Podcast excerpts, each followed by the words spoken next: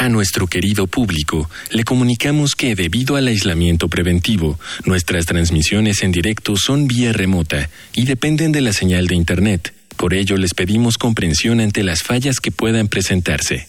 Gracias por compartir estos momentos en casa con Radio UNAM y la revista de la universidad. Bienvenidos al suplemento radiofónico de la revista de la Universidad de México. Yo soy Elvis Liceaga y este mes en la revista de la Universidad estamos hablando de futuros. Y para inaugurar esta serie de programas de radio tenemos a Gina Jaramillo, que es una invitada recurrente de este programa. Casi siempre está aquí en su faceta de gestora cultural y de escritora de cuentos infantiles. Y hoy está aquí para hablar de futuro porque hace unos días tuvo a bien muy pertinente la idea de organizar un coloquio sobre infancias libres. Y aunque el coloquio ya pasó, le invitamos a hablar de cómo se proyecta el futuro a partir de la puesta en la infancia, ya no en los adultos, y a partir de la libertad y de qué tipos de libertades estamos hablando. Bienvenida Gina, ¿cómo estás? Hola Elvis, muy contenta de estar aquí. La verdad es que es un espacio que disfruto muchísimo.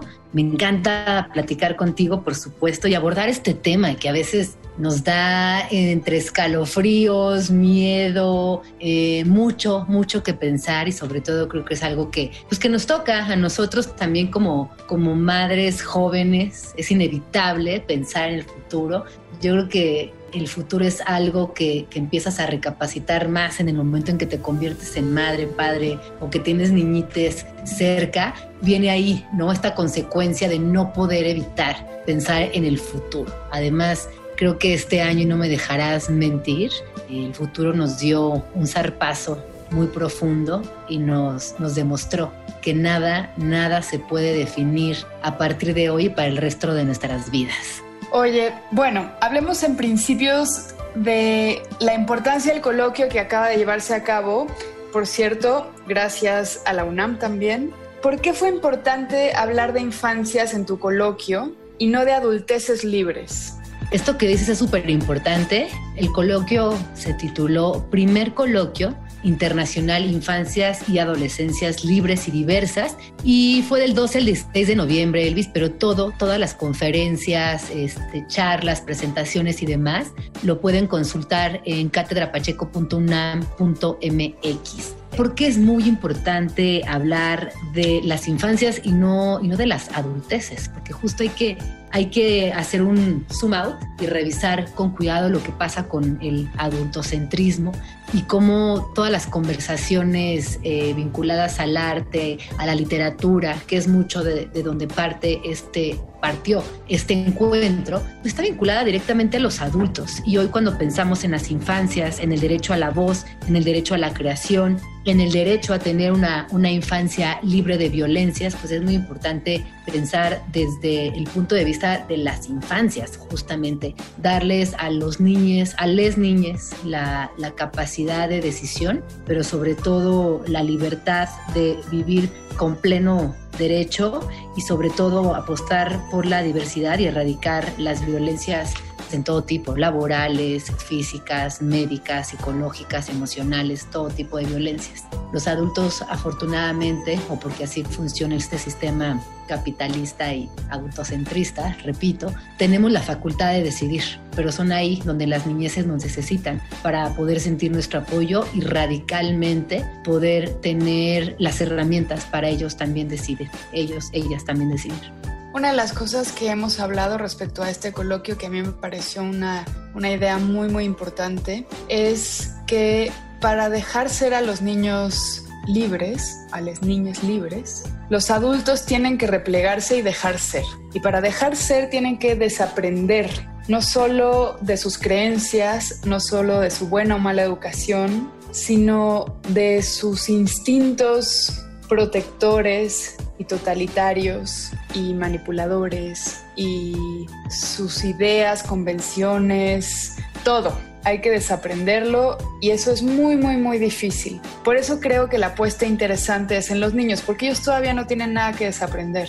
No solamente no tienen nada que desaprender, sino que además no etiquetan las cosas, no las nombran negativa o positivamente, simplemente son. Tienen la capacidad de a través del juego generar sus propios aprendizajes y en la lógica de la sociabilización del día a día, sin ningún tipo de filtro, sin ningún tipo de exclusión, ellos pueden lograr unas manifestaciones sociales que ya quisiéramos cualquier adulto tener la capacidad de integrar a mí me encanta de repente observar grupos grandes de, niñas y la forma en la que se vinculan, se respetan, se, se, van de la mano platicando sin que nada les, les, llame, les llame para mal la atención ni para bien, simplemente es el estar y que esto desafortunadamente con el paso del tiempo y con todos los mandatos sociales se va perdiendo evidentemente y sobre todo cuando uno entra en la adolescencia, esta edad que también es tan difícil o por ahí decía una de las ponentes, Lía la Sirena, escuela, secuela, que también ahí dejan heridas que, que son difíciles de sanar. Pero ¿qué pasaría si nosotros tuviéramos la capacidad de, de, de, de, poder sostener el mayor tiempo posible o de mantenernos al margen lo suficiente como para que estos niños crecieran libres de etiquetas y que todas esas manifestaciones artísticas o sociales o de personalidad, en vez de ser atribuidas a algo negativo, positivo, hacerles bullying, señalarlos, etiquetarlos, los dejáramos ser y nutrirnos de eso, pues definitivamente tendríamos entonces adulteces por lo menos seguramente más amorosas, libres de, de, violencia, alejadas de abuso y en el lugar más utópico todo este discurso de odio que nos acompaña desde que nos, desde que nos despertamos hasta que amanecemos, no tendría un lugar, simplemente no existiría o tener, antes de odiar cuestionarnos, antes de agredir, repensarnos, antes de ser vehículos de violencia, detenernos un momento y simplemente respetar. Creo que eso sería algo es algo increíble.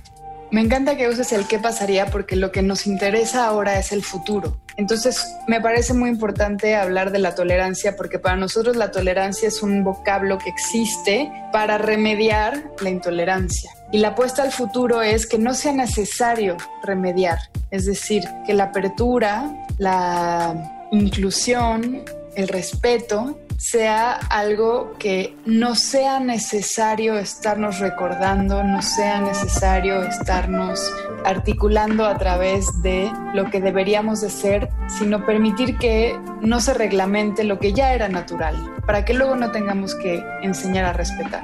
Entonces, háblame un poquito de este futuro. Ya nos hablabas de la no violencia que me fascina, pero háblame un poquito también de qué libertades estamos hablando. ¿Cómo te imaginas el futuro si todo esto se, se lograra poco a poco? ¿Cuál es el futuro que planteas? ¿Qué libertades serían simplemente muchas formas de ser? Pues de entrada yo creo que el futuro es colectivo, que es una frase que es muy bonita y que últimamente escuchamos mucho.